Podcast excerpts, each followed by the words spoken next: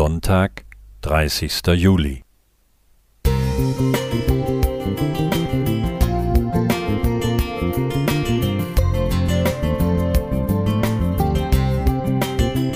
Ein kleiner Lichtblick für den Tag.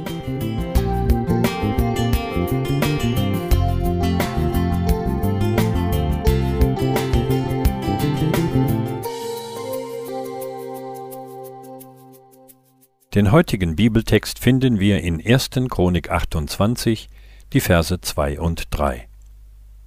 Und der König David stand auf und sprach, Hört mir zu, meine Brüder und mein Volk.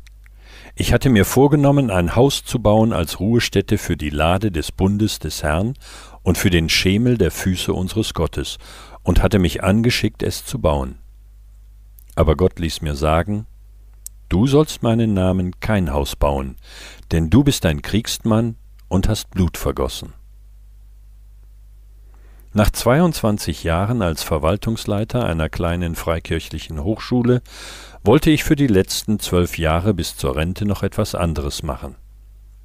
Ich habe viel gebetet und mit der Freikirchenleitung gesprochen, und so tat sich die Möglichkeit auf, bei ADRA eine neue Abteilung aufzubauen. Ja, ich habe gespürt, dass Gott mich dorthin berufen hat. Ich wollte noch einmal durchstarten und meine Gaben für Gottes Werk einsetzen. Nach neun Monaten habe ich Krebs bekommen, danach eine chronische Nervenkrankheit und nun muss ich im Alter von 61 Jahren in Frührente gehen. Gott hat scheinbar doch Nein gesagt, obwohl ich sein deutliches Ja spürte. David ging es ähnlich. Gegen Ende seines Lebens wollte er einen Tempel für Gott bauen, und Gott gab ihm sogar die Pläne dafür. Vers 19. Deshalb war sich David sicher und bereitete den Tempelbau akribisch vor. Schau nach in 1. Chroniker 22, Vers 14. Aber dann sagte Gott Nein. Nicht David sollte den Tempel bauen. Natürlich, David hatte viele Kriege geführt, viel Blut vergossen. Aber das hatte er doch im Namen Gottes getan, oder?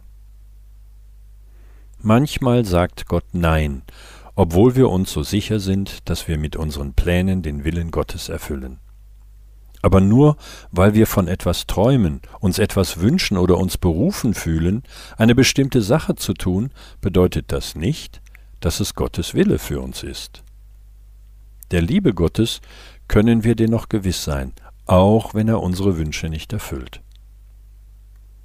David war sicher enttäuscht, dass er den Tempel nicht bauen durfte, aber er ist und bleibt ein Mann nach dem Herzen Gottes.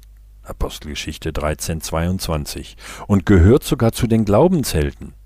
Hebräer 11, 32. Das Beispiel von David kann es uns leichter machen, die Wege Gottes für uns zu akzeptieren. Denn wir wissen, wir gehören zu Gott und bleiben seine Kinder. Roland Nickel Musik